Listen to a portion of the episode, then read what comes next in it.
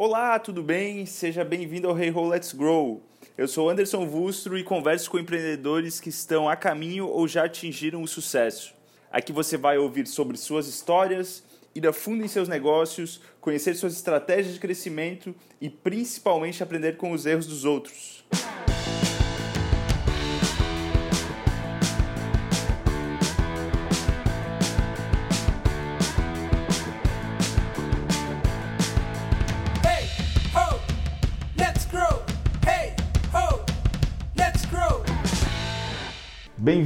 A mais um episódio do Hey Ho Let's Grow. Hoje eu estou aqui com o meu amigo Jorge Vargas, CEO atualmente da Zen, mas com um histórico aí de empreendedor é, que fez toda a trajetória aí junto com a Biva.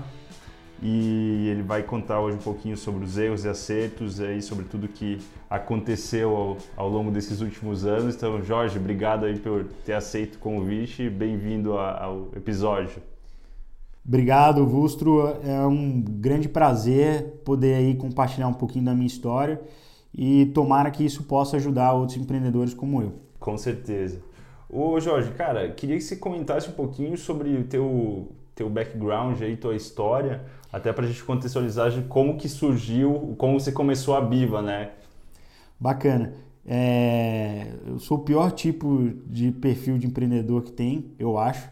Eu sou advogado de formação, e advogado costuma ver risco nas coisas, né? Então isso normalmente não é um perfil muito bom.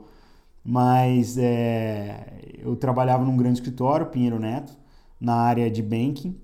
É, fiz um mestrado voltado exatamente para fintech, quando começaram a surgir os primeiros casos. E aí o primeiro caso que caiu na minha mão foi o caso do Nubank. Né? E, e o Davi Vélez, que é o fundador e CEO do Nubank, foi uma grande referência para mim. É, ter tido essa oportunidade de ajudá-lo na estruturação jurídica do negócio dele e ver né, o cara saindo de uma ideia até tomar a proporção que teve, é, me impactou muito e, e, sobretudo, essa foi minha inspiração a, a, a sair e querer empreender e fundar a Biva. E ele foi meu primeiro investidor anjo.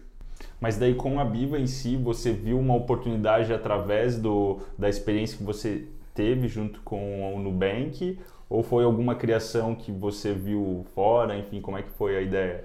Foi um pouco dos dois, porque assim, basicamente assim, com, é, dentro do mestrado eu estava estudando esse fenômeno fintech, ele tem basicamente três vertentes. Uma vertente é meios de pagamento, uma vertente é, é o chamado, é, como é que eu posso dizer isso? É os, o, o shadow banking, e a terceira é criptomoeda. Shadow Bank são uh, operações financeiras que não são realizadas por bancos, dentre elas o peer-to-peer -peer lending. Né? Então, eu já tinha estudado bastante o, o mercado e a gente acreditava que o peer-to-peer -peer lending era uma coisa muito legal para o Brasil porque a gente tem o maior spread do mundo né? e uma, uma dificuldade muito grande de, de acesso a crédito no Brasil. Então, é, nós acreditávamos que uma plataforma de peer-to-peer lending causaria um impacto maior dado essas dificuldades do nosso mercado. Só contextualiza o que é peer-to-peer, claro. para a galera que está ouvindo e não sabe entender o que era a Biva na essência. Perfeito. É, peer-to-peer -peer lending é o que hoje a gente chama de empréstimo coletivo ou empréstimo ponta a ponta é uma desintermediação do mercado de empréstimos. Né? Ou seja, ao invés de você pegar um, um empréstimo no seu banco e pagar uns juros muito altos, a gente criou uma comunidade de investidores. Né? Quando eu, a gente vendeu a PagSeguro, a gente já tinha 23 mil investidores. E esses investidores eles investiam no financiamento de outras pessoas e empresas, que acabavam pagando os menos juros. Né? Então, quem investe tem uma rentabilidade maior do que se teria na poupança ou no CDB e quem é, toma empréstimo paga menos juros. Né? Então, ataca bem no cerne de um, um, problema muito grande que é o spread aqui. Legal. E como é que vocês foram, fizeram o lançamento do MVP? Como é que vocês colocaram para testar para ver se realmente tinha aderência aí no uhum. mercado? Cara, a primeira coisa que a gente fez foi ir lá no Banco Central e certificar que a gente não estava cometendo nenhum crime. que não ia ser preso. Exato. Que esse era um risco que a gente não topava. A gente topava quebrar, mas ser preso a gente não topava. Então a gente foi lá junto com o Pinheiro Neto apresentar a nossa estrutura E para nossa surpresa, o Banco Central é, recebeu a gente super bem e fomentou mesmo o nosso negócio. Então foi muito legal. É... É, depois disso, a gente começou a construir o MVP em si. É... E, cara, era uma landing page e basicamente eu passava o dia ligando para amigos meus e amigos de amigos meus que, que ou tinham empresa, ou o pai tinha uma empresa, ou, ou é, coisas parecidas. E a gente tentava então ir preparando um, uma espécie de pipeline de empresas para a gente emprestar. E aí eu lembro que no nosso primeiro mês a gente tinha três empréstimos. Era um restaurante japonês de, da mãe de um amigo meu, é, um outro escritório, acho que era de contabilidade, e uma empresa de turismo. Foi isso. E deu assim 120 mil reais, uma coisa assim. E aí não, não subia as operações, era, tava difícil. Muita gente estava falando que a gente fazia agiotagem online, uhum. é, que era pirâmide. E aí a gente tomou uma decisão que foi super importante para a gente, mas super arriscado. A gente passou a garantir as operações. A gente ficou com a, garantindo todas as operações durante um ano e quase um ano e meio. E garantido para qual ponto? Para os investidores. Tá. Independente de, de, performar ou não o crédito, a gente pagaria o valor integral. Uhum. E, e essa decisão foi legal porque basicamente isso foi dando segurança para as pessoas investirem. E quando a gente viu, a gente já estava com milhares de investidores e nosso problema passou a ser não mais investidores e sim ter bons tomadores na outra ponta.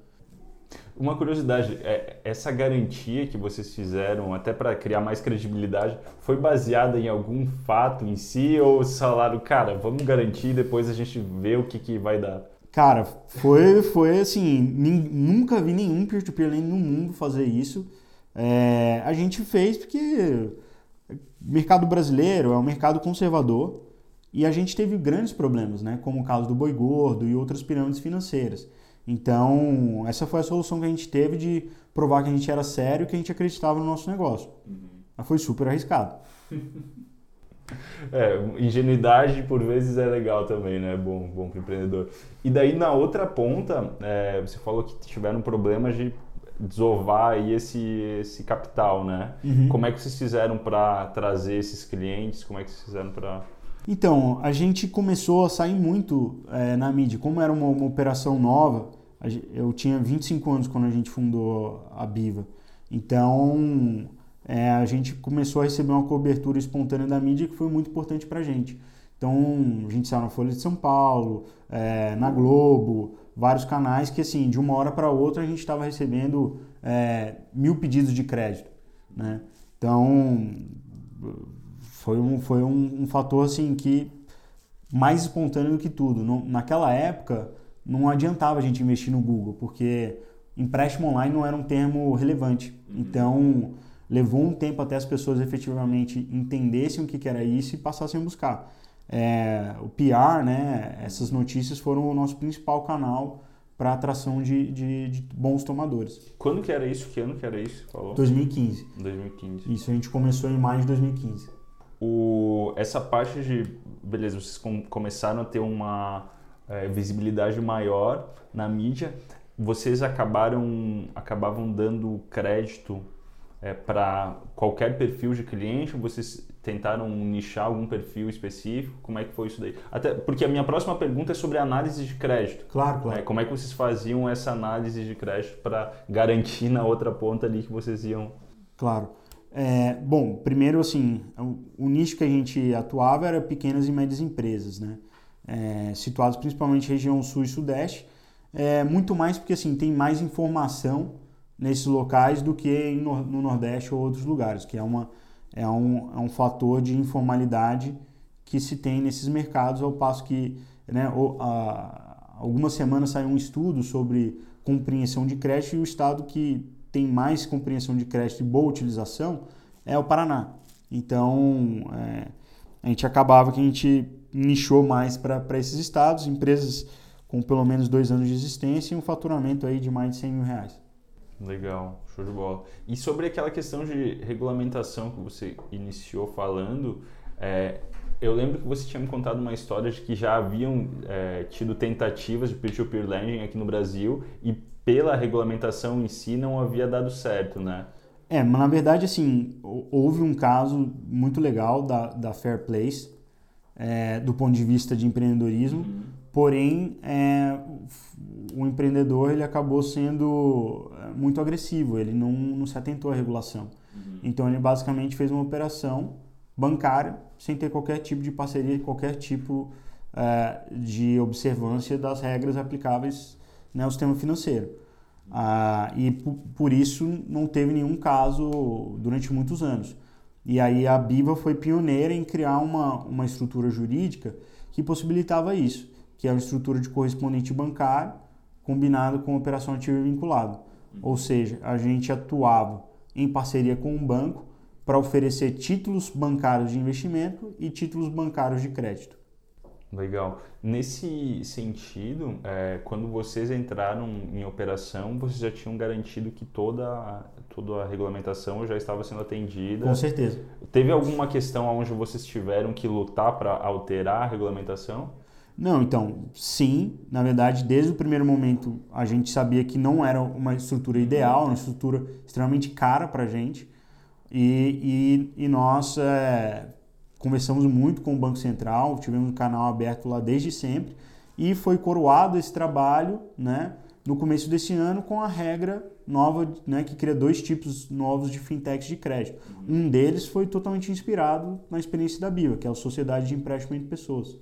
Né? Então, agora tem o, o, Brasil, o Banco Central, extremamente pioneiro e, e, e fomentador das fintechs e do impacto social causado ele então criou essas regras que possibilitam isso é, especificamente, né, sem ter que ter esses arranjos contratuais com o mercado financeiro estabelecido. Legal. E nesse sentido, é, tem várias empresas que a gente acaba acelerando, enfim, que a gente acaba se relacionando e que tem uma série de dúvidas quanto à, à legalidade da operação dentro dos moldes que são desenhados. Como, o que, que se sugere para essa turma que está é, iniciando uma startup e que por vezes não, não sabe é, aonde consultar ou de que forma que atua o mercado? Olha, é, é muito importante essa sua pergunta, porque assim, a lei é, financeira no Brasil é muito complexa. E se você realiza uma atividade de instituição financeira, você pode até ser preso. É considerado um crime. Então, essa preocupação jurídica é super importante. E eu aconselho buscar uma consulta de um advogado mesmo, né? Acho que assim, o primeiro, o primeiro passo é ler a, a regra, o, o, o, site do Banco Central é super intuitivo, é, é bem bacana.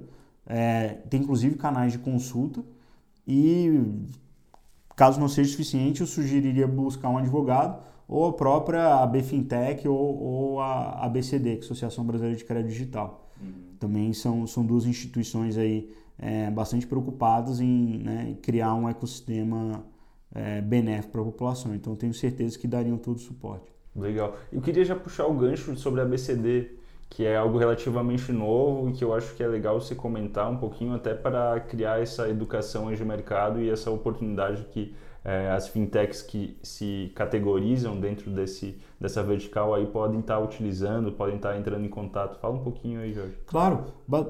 Então, foi muito legal ver esse mercado que não existia né, lá em 2015 e, e ver que assim, empréstimo online hoje é um dos termos que mais cresce no Google, né, dos mais relevantes. E uh, uma parcela importante das fintechs do Brasil são relacionadas a crédito. Faz sentido até pelo spread. Então, é, em 2016, a gente se uniu uh, ao Geru, a Créditas, é, Trig, Simplique, é, Lêndico, e, e, então pleiteamos, né, construímos a associação exatamente para dar esse suporte e também para informar a população. Né? É, infelizmente, a, a, vasta maioria da população não sabe o que é uma fintech, muito menos sabe que é possível pedir um empréstimo online. Né? Então, é, a gente tinha esses dois papéis, que era um fomentar né, esse modelo, tanto junto ao regulador quanto à sociedade organizada, e, em segundo, informar a população. Né? Então, a gente defende bandeiras como é, o, o, o, cadastro positivo, a educação financeira das pessoas. Então, é, foi uma iniciativa bem bacana E fruto desse trabalho também que veio essa regra nova, né, que, é, que aí regulamentou esses dois tipos de instituição financeiras digitais, né, a SCD, Sociedade de Crédito Direto, e a Sociedade de Empréstimo de Pessoas, SEP. Legal. Quem quer saber mais, onde é que pode entrar em contato ou acessar aí para ver? Nós temos o site é, www.creditodigital.org, é, que lá tem todas as, essas informações que a gente discutiu aqui. Boa, legal. Daqui a pouco a gente entra mais no assunto aí da nova startup, mas vamos voltar um pouquinho para a história da Biva ali. É, beleza, você comentou sobre o MVP ali que vocês lançaram é, sobre as dificuldades de encher os dois, preencher os dois lados. Vocês já haviam captado nesse momento algum investimento? Como é que vocês estavam? A gente havia captado o investimento antes do Davi Vélez e é, havíamos captado dois empréstimos conversíveis, um da Vox Capital e um do Kazek. Legal, é... isso daí foi em 2015 ainda? 2015. Legal. Vocês captaram com um direcionamento específico para montar a equipe, para alguma coisa do gênero? Qual que foi o, o... Montar a equipe e testar o MVP. Tá, e como é que foi essa montagem da equipe para vocês? Então, assim, hoje quando, na, na, época, eu pensava que a gente tinha o melhor time do mundo, né, de fundadores. Hoje eu olho que, assim, a gente era, era muito, muito despreparado e muito pa parecido, assim, é, eu e meu, meus, meus outros dois cofundadores, é, nós tínhamos alguma experiência em mercado financeiro e nós três éramos pessoas, digamos assim, de negócios, né? Então, tudo bem, eu tinha uma formação mais é, jurídica, né, desse negócio, mas eu também tinha MBA e, e, e eu, os meus amigos cofundadores tinham um perfil muito parecido. Então, isso é péssimo para um time de, de, fundadores, né? Porque assim, o ideal é que você tenha um time, né, é, que seja com competências complementares, né? Então, é, olhando para trás, eu vejo que a gente não tinha um time tão bom assim. E o esforço que a gente teve principal na época era trazer pessoas técnicas, né? É, tanto de, de, de, tecnologia quanto de crédito. Legal. É, eu lembro que você tinha comentado um pouquinho sobre a, a, questão de cultura também da equipe, né? Ah, é sim. É porque teve bastante é, altos e baixos aí na trajetória da, da Biva. Enfim, sim. a trajetória de todo empreendedor tem isso daí, mas é, como é que foi essa questão de vocês é, estarem unidos e, e terem ultrapassado aí esses, esses baixos que aconteceram? É, na verdade, assim, o que aconteceu foi, com 25 anos a gente fundou uma empresa é, que foi pioneira nesse mercado. Rapidamente a gente conseguiu algum sucesso é, e rapidamente a gente começou a receber term sheet de todos os principais investidores no Brasil e, e a gente recebeu muito pouco suporte é, no que tange a formação de, de empreendedor em si. Né? Empreendedores, eu acho que é se aprende muito na base da porrada, né? Então, não, a gente infelizmente não tem uma formação para empreendedorismo no Brasil, né? A gente é, não estuda isso na faculdade, não estuda isso em lugar nenhum, como tocar o seu negócio. Então, assim, eu acho que a gente ficou com o rei na barriga e a gente começou a errar muito. A gente chegou a ter um time de 34 pessoas é, quando a, a, a gente ainda estava negociando o nosso Series A, né? A gente tinha recebido um term sheet, mas isso não, não, não tinha sido fechado. E a gente acelerando e trazendo mais pessoas e tudo mais. E a gente tinha uma cultura muito fraca na empresa. Né? Não tinha liga. As pessoas não se responsabilizavam, não tinham é, um sentimento de, sei lá, de, de pertencimento efetivamente de, de dono, né? Então, é, no começo de 2016, junto com a crise, é, a gente estava com uma, uma inadimplência substancial e a gente garantiu o produto e a gente e os nossos investidores acabaram desistindo né, de, dessa rodada de C, Série A. Então a gente quase quebrou, a gente reduziu a equipe de 34 para 6 pessoas é, e foi um momento super duro assim da nossa história e, e, e aí a gente reconstruiu o produto, reconstruiu nossa cultura. E eu também me formei como empreendedor, né? Antes eu era um empreendedor, acho que muito ruim, né? Queria ficar bem com todo mundo, né? me envolvia muito pouco na, nas coisas, né? Não ia até o fim dos problemas. E de uma hora para outra eu, eu, me vi com uma dívida de 5 milhões de reais na física, é, com o time super reduzido, com o mercado de venture cap praticamente fechado para nós aqui e tendo que reconstruir tudo, né? com muito menos disposição dos parceiros, de tudo. Então, foi um período muito duro, mas foi um período em que a gente construiu uma cultura forte. Né? A gente criou ali uma cultura baseada em três pilares: bom, brother e transparente. E aos pouquinhos a gente foi reconstruindo e relançou a plataforma em agosto de 2016. É, aí transferindo o risco para os investidores, mas num formato de portfólio que mitigava esse risco. E aí, para nosso, graças a Deus, a gente começou a crescer de novo. É, sei lá, a gente estava crescendo uns 30% ao mês naquela época. E aí a gente acabou fazendo então essa parceria com a PagSeguro é, em julho de 2017. Acabamos fechando o contrato mesmo onde eles compraram 50% da empresa em, em, outubro. E aí, por, por fim, a gente vendeu aí no âmbito do IPO no começo desse ano. Então, sim, foi, foi um, um, um caminho duro, mas que foi com um grande aprendizado, né? Aprendizado de cultura, o tipo de, de, de pessoa que é legal você ter numa, numa startup, qual que é o seu papel como fundador e CEO de uma empresa. São coisas assim que, que eu acho que é, é muito difícil você aprender de outra forma. Você tem que aprender na prática, né? Não, não é um processo fácil, é um processo bastante doloroso, mas que se aprende muito. O, quais que são esses três pilares? Conta um pouquinho mais sobre o, o que, que vocês... Como é que funcionava isso daí? Sim, os três pilares eram bom, brother transparente. Bom é que a gente procurava pessoas que tinham aí uma capacidade técnica ou um conhecimento, experiência relevante né, nas, nas áreas nossa, crédito, tecnologia é, ou marketing digital, basicamente. E é, o brother é uma pessoa que tinha esse sentimento de dono, que era alinhado com o nosso propósito, né? E que também era aceito pelo time, né? Que assim, né? A jornada numa startup é muito dura, né? É bastante trabalhoso, difícil, mas ela tem que ser prazerosa também, minimamente, né? Se for só o lado ruim da coisa, ninguém quer trabalhar, não tem grandes salários no startup. Então, precisa que a jornada seja significativa também. Então, esse fator brother era bem importante. E transparência foi basicamente a forma que a gente é, construiu de dividir tudo com o time. Né? Então, se a gente estava bem, a gente estava bem. Se a gente estava mal, a gente estava mal. Se a gente precisava fazer alguma mudança, todo mundo sabia. É, se a gente ia fechar um, um investimento, a gente dividia com todo o time, o time opinava. De três em três meses a gente fazia reuniões lá onde a gente definia as principais metas do time e, todo mundo sentia esse pertencimento.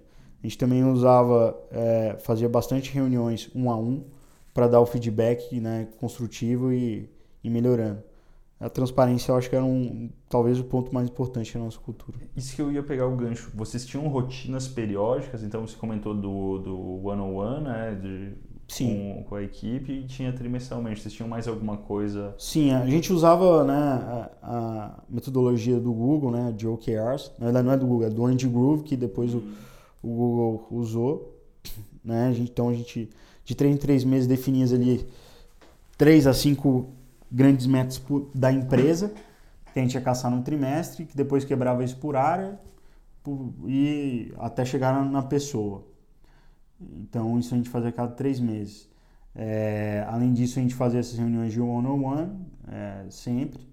E tínhamos a, é, a metodologia né, do Scrum na empresa. Então, a gente basicamente, de 15 a 15 dias, a gente fazia uma reunião de planning. É, diariamente, a gente fazia daily meets, onde a gente dizia basicamente o que a gente tinha feito de ontem para hoje, o que a gente fazia de hoje para amanhã, se tinha algum bloco, algum bloqueio, né? E é, ao final desses 15 dias a gente fazia uma retrô onde a gente discutia como tinha sido esse, esse espaço de desenvolvimento. Legal, legal. É, só passando agora para o momento ali da PagSeguro, é, que vocês fizeram a venda, é, como é que, quanto tempo que durou isso daí? Desde a, porque inicialmente vocês fecharam eles como parceiros, né? Como... Isso. Na verdade, assim, é, o que aconteceu? A gente praticamente quebrou no, no começo de, de 2016 e aí os nossos investidores né, acabaram saindo e a gente teve que buscar outros investidores num cenário bastante difícil. Então a gente acabou sendo bastante diluído e tendo vários investidores que assim não, não eram investidores tradicionais de venture capital. Então, quando a gente voltou a ficar bem na fita, digamos, a gente ia falar com os VCs e os VCs falavam, poxa, mas você está muito diluído, cara. Criou outro problema. Criou outro problema. Então todo mundo dava um tapinha nas costas, a gente fala, pô, incrível, vocês não desistiram, pô, são resilientes, que legal, tal, foda, parabéns, mas porra, não vamos investir. Então, é, foi, foi, foi bem duro na época, cara. A gente, depois de tanta apanhar, a gente achou que ia, ia ter um reconhecimento. Quando viu a luz no fim do túnel. É. E aí, basicamente, a gente alinhou com os nossos investidores que é, ou a gente reestruturava né, o cap table, ou a gente ia procurar um investidor estratégico, né, que investidor tradicional de venture capital não viria. E aí a gente conversou com a XP, com a PagSeguro é, e outras é, e tínhamos aí um apelo legal de, dessas duas casas e aí acabamos movendo mais rápido com a PagSeguro, que a gente tinha um fit muito grande, né? A PagSeguro também atende o pequeno empreendedor e, e tinha um volume de dados muito relevante lá, né? Tinham 4 milhões de clientes. Então, uma solução de crédito poderia alavancar muito para a gente e também para eles. Então, tinha essa sinergia talvez mais óbvia e maior do que teria com a XP no, no primeiro momento. E, e, então acabamos fechando né, com o PagSeguro primeiro essa parceria, que depois aí virou um investimento e, e, e mais para frente a venda da, da empresa. Legal. Você tocou num ponto bem interessante que eu acho que por vezes não é dado o valor merecido na grande maioria dos, dos empreendedores, das startups, que é a questão do cap table. Sim. Né? Uh, o que, que você vê hoje que fizeram de certo, de errado ao longo da trajetória de vocês? É lógico que tem algumas, teve algumas situações que, é, na verdade, o único caminho provavelmente seria o, enfim, diluir mais, né? Mas o que, que você tem de dica aí para quem está tá começando a, a pensar em captação e é, relacionado ao cap table? Cara, eu acho que a primeira dica é a seguinte, cara, saiba que vão ter momentos muito difíceis e se você quer isso. Se você quer isso, cara, você tem que adotar uma postura realmente paranoica, cara. É, como empreendedor, cara. A gente tem que olhar absolutamente tudo, ser dono de tudo e tudo é responsabilidade sua. Não estou dizendo que é para se fazer um microgerenciamento de tudo, mas é, tem que ter um sentimento de dono e de, de saber a fundo da sua empresa, do seu produto, do seu mercado. É, isso é o que eu diria que é a primeira coisa fundamental. No fundo, toda a indústria de venture capital, ela não. É claro que o produto é importante, mas sobretudo é o time. Então, é por isso que eu digo que esse é um, é um fator principal de importância. O segundo é que, assim, na verdade, uma, uma empresa de sucesso é uma série de pequenos detalhes que, no fundo, vão dar certo. Então, por exemplo, essa questão do cap table é fundamental. Você tem que ter um alinhamento do investidor, do, dos empreendedores e do time. Né? Os dois têm que ter uma participação relevante, relevante, senão a longo prazo você vai ter um desalinhamento que vai levar essa empresa ou a saída de talentos ou a conflitos. Então é super importante você ter um, um, um cap table adequado. O que, que é adequado? Hoje você tem uma literatura muito extensa sobre isso. No blog da, da Sequoia, do, do Anderson Horowitz, você tem biblioteca muito interessante de qual são os padrões de diluição round and round, né? É, então, acho que esse é um fator importante. Cultura também é fundamental, né? É, e conhecimento nas áreas chaves, né? Do time. Show. Legal. Então, bom, passamos pela, pela é, época aí de venda com, com a PagSeguro. É, agora você está num novo desafio aí, numa nova empresa que inclusive é, anunciou recentemente que já recebeu captação aí, que é a Zen. Fala um pouquinho da Zen, conta é, como é que surgiu isso daí e para onde que ela está indo. Bacana. Bom, a Zen é a primeira plataforma de crédito como serviço do Brasil. A gente atende grandes marketplaces é, para que eles deem crédito aos seus vendedores. Né? Então, o e-commerce brasileiro está evoluindo rapidamente para um modelo de marketplace, né, onde ele não mais vai vender os próprios produtos ou vai vender os próprios produtos, mas também vai ter um approach de marketplace, onde vão ter vários vendedores aí para complementar esse portfólio é, de produtos. Né? Isso já é uma tendência mundial que a gente vê cada vez ganhando mais força no Brasil. Então, dentro desse cenário, a gente construiu aí um modelo para gerar mais fidelização dos vendedores junto é, aos marketplaces e também gerar novas fontes de receita para esse marketplace. Então, é, isso é feito por meio da oferta de produtos de crédito, produtos financeiros em geral.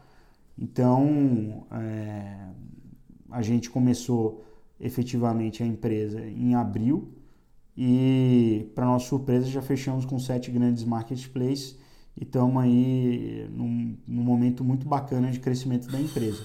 Né? A gente não esperava que fosse ter um sucesso tão rápido num, num, num approach novo de produto. Né? Então, tem sido bem bem trabalhoso, mas bem legal.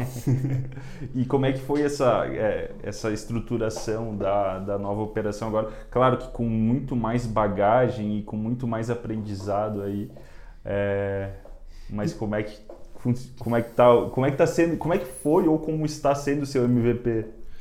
Então, foi, foi uma coisa legal, assim, como foi muito dura a minha jornada na Pila, é, eu quase virei executivo de um, de um grande banco estrangeiro, é, mas o coração falou mais alto e acabei voltando a empreender.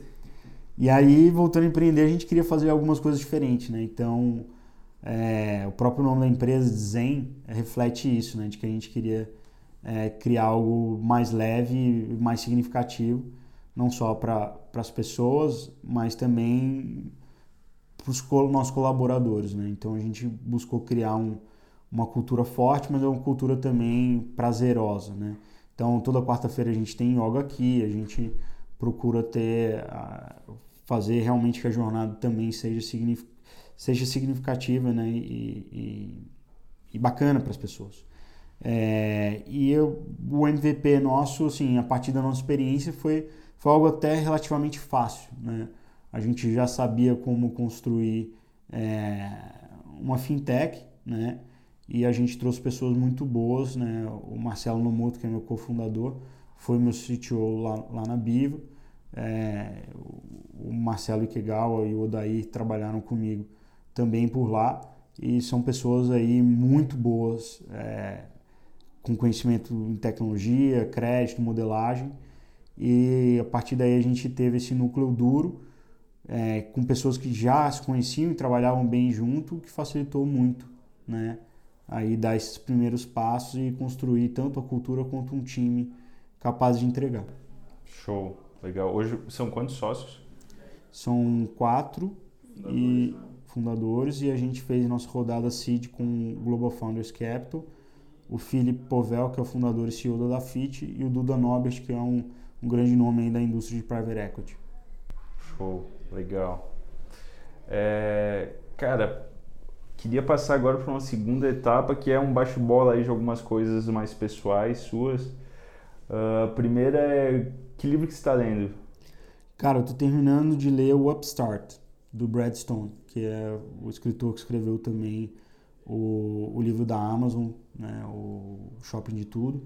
E aí esse livro, Upstart, ele conta basicamente da história do Uber e da e do Airbnb, uma perspectiva aí de, né, dessa, digamos assim, a gente teve, tá na terceira geração aí de, de empreendedorismo e tecnologia. A primeira geração aí foram os pioneiros, né, Steve Jobs, é, Bill Gates e outros caras. Depois a gente teve aí uma segunda geração, né, digamos aí os nerds tradicionais, que é o Mark Zuckerberg, é, o Sergey Brin, e, e, e, o Larry Page do Google, e com, com um viés muito forte né, né, um approach aí, digamos, mais tradicional de software e, é, e agora essa mais nova geração não parece muito com as outras, né? Então, se olhar o, o Brian Chesky, o Joe Geber, que são os fundadores lá do, do Airbnb, eles são bem diferentes, assim, do, do, da geração anterior, assim como foi o Garrett Camp e o Travis Kalanick no Uber. O Travis Kalanick acabou saindo do Uber, né, de uma forma não bacana, mas acho que assim, eles deixaram um legado aí muito, muito importante de como a economia compartilhada né, vai ter um papel importante aí para gente. Isso a gente vê, o próprio peer-to-peer lending é um expoente né, de economia compartilhada. Né. Legal. Hoje a gente vê o RAP, entre tantos outros. E é legal porque, assim, você comentou da, da geração anterior que ela é muito baseada na audiência, né? Então, Exato. o próprio Google, mídias sociais, Facebook, Instagram, Isso. enfim, vários, LinkedIn, é, vários desses totalmente baseados na audiência para criar Isso. uma máquina de é, publicidade, né? E hoje tem toda essa parte de economia compartilhada que é a nova tendência aí que está dominando. Exato, o Waze, entre outros casos. Realmente, é isso aí. É um livro bem legal, recomendo muito. Pô, legal, show de bola. Tem algum outro livro aí de negócios, enfim, que te ajudou também nessa. Ah, o livro mais importante para mim foi O Lado Difícil das Coisas Difíceis, do Ben Horowitz. É, cara, eu queria muito ter lido esse livro antes de empreender ou logo lá no início. Eu teria evitado muitos problemas, muitos bate-cabeças. Porque, assim, infelizmente, muitos dos livros que a gente lê não contam a, a verdade, eles contam mais o lado bom da coisa. O maior exemplo desse, que eu acho que é um livro bem ruim, é o livro do Elon Musk. É, não sei quem já leu, eu acho um livro ruim. Eu acho que, eu acho que ele endeusa o, Elon Musk, eu acho um livro bem fraco. É, o Lado Difícil das Coisas Difíceis é um livro que ele bate duro e ele mostra o que é a realidade do empreendedor. Tem uma frase maravilhosa nesse livro que ele fala que né, o Ben Horowitz, quando ele era CEO de uma startup, ele, ele dormia como um bebê. A gente pensa, pô, o bebê dorme super bem, né, e tal. Ele falava basicamente que ele acordava de duas em duas horas para chorar. E isso, eu senti isso na pele, cara, é, é muito verdade. Então, acho que é um baita choque de realidade. Todo empreendedor deveria ler para saber, cara, se ele está nessa pelos motivos certos. Que eu acho que assim, a gente está vivendo um momento muito ruim de celebração aí do empreendedorismo de palco, né? Cara, não é isso, isso, não é isso, né, cara? Empreender é um negócio, cara, que você tem que ser realmente apaixonado, querer ver o teu produto é, na vida das pessoas, porque assim, se você quiser ser rico, sei lá, bem sucedido, tem outras formas, talvez bem menos doloridas do que empreender. Exato. E é uma jornada de médio a longo prazo, né? Exato. Não é aquilo que a mídia por vezes acaba divulgando que do dia para noite o cara virou milionário, encontrou petróleo aí. Exato. Né? Tá longe de ser isso. Tá longe de ser isso. Mas é muito boa a analogia do bebê porque eu vejo muita gente acontecendo isso junto conosco lá. É, tem alguma ferramenta ou algum aplicativo de trabalho favorito? Uh, de trabalho? É, cara, a gente. Algo que você utiliza constante, talvez? que Sim. É... Eu gosto do Evernote, embora assim ele acabou ficando um pouco mais caro, porque assim a beleza do Evernote é se você consegue conectar todos os seus devices. E agora ele só faz isso com um plano pago. Então eu acho que é uma ferramenta muito boa, muito intuitiva, mas tem esse probleminha. Boa. Boa. Porra, mas tu vendeu uma empresa, cara, não vai pão durice aí, hein? É isso, é isso aí. Mas, cara, tem que ser pão duro, cara. O empreendedor também tem que ser pão duro, cara, tem que ser unha de fome. Tem que estar tá firme aí nas finanças, tá certo. É, alguma fonte de conhecimento preferido? Ler. Um bom, um bom, bons livros é a melhor fonte de conhecimento que tem. Boa. Tem algum empreendedor que você admira, que acompanha? Cara, olha, eu vou, vou falar do Davi Vélez, que eu acho que é o maior nome em empreendedorismo de fintech no Brasil. Cara que foi do zero a um e que moldou a indústria, né? A grande referência, tanto em atendimento como de produto, tudo. E também o Guilherme Benchimol, é, que é o fundador da XP. O cara basicamente começou do nada, lutou pra caramba, quase quebrou, assim, a história muito bonita mesmo, de vida, né? É, porque assim, o Davi Vélez, antes de fundar a empresa, ele era sócio do, do Sequoia, né? Então ele já era um cara de mercado e tudo mais. O, o, o Benchimol não, cara, ele realmente fez um negócio lá em Porto Alegre, cara, uhum. um boquinho. Totalmente fora do eixo, né? Totalmente fora do eixo, cara, e foi na luta, na cara e na coragem e construiu um império, cara, um, um negócio realmente fora de série e mudou o jogo, competiu com os grandes bancos e, uhum. cara, é coisa que ninguém achava que era possível. Então, acho que essas duas são duas grandes referências para mim. Animal. Tem algum hábito que te ajudou aí nessa construção de, dessas empresas? Está te ajudando? Cara, eu gosto muito de ler, mas assim, isso é uma coisa meio óbvia, né? Acho que a gente tem que procurar conhecimento. Que, eu, que me ajudou muito, assim, é, é dentro dessa jornada aí dolorido e tal, fiquei um bom tempo doente, não conseguia dormir e tudo, e eu passei a procurar coisas aí de meditação, espiritualidade que me ajudaram muito. É, eu tenho fé em Deus, sou, sou cristão, mas é, embora eu seja de família judaica, mas eu sou cristão. É, e sei lá, acho que você ter fé é uma coisa muito importante e também essa parte de meditar, de, de cuidar da mente é algo que eu acho que é fundamental também para você não espanar. Legal. É legal porque assim, todos os empreendedores que, que eu acabo conversando e que a gente acaba vendo, eles sempre têm alguma, alguma válvula de escape, né? Uhum. Alguma coisa, seja meditação, seja algum esporte, é, alguma coisa no qual eles conseguem se desligar totalmente, porque senão é 24 por 7 pensando no negócio, pensando em como melhorar, pensando por várias vezes em problemas que estão acontecendo, né?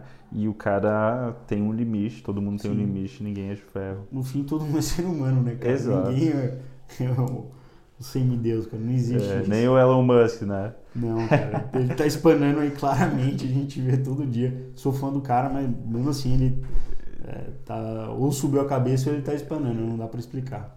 Legal. Jorge, cara, brigadão, acho que foi incrível a conversa, espero que todos tenham gostado aí. E, porra, sucesso, ainda mais sucesso na Zen, com certeza vão vir muitas coisas boas aí por é, adiante. Deus te ouça. Prazer foi, foi meu aí compartilhar um pouco da história. Se eu puder ajudar de alguma forma, entre em contato comigo, é, seja pelo LinkedIn ou outra rede social, no meu e-mail, vai ser um prazer poder ajudar. Show. Boa, valeu. Obrigado. É isso aí, galera. Esse foi o episódio de hoje. Eu espero que vocês tenham curtido tanto quanto eu. É, se você gostou do que ouviu, curta, compartilhe, deixe seu recado. E caso você tenha também algum feedback ou gostaria de escutar um empreendedor específico em um próximo episódio, conta para mim também. É isso aí, pessoal. Até a próxima. Valeu!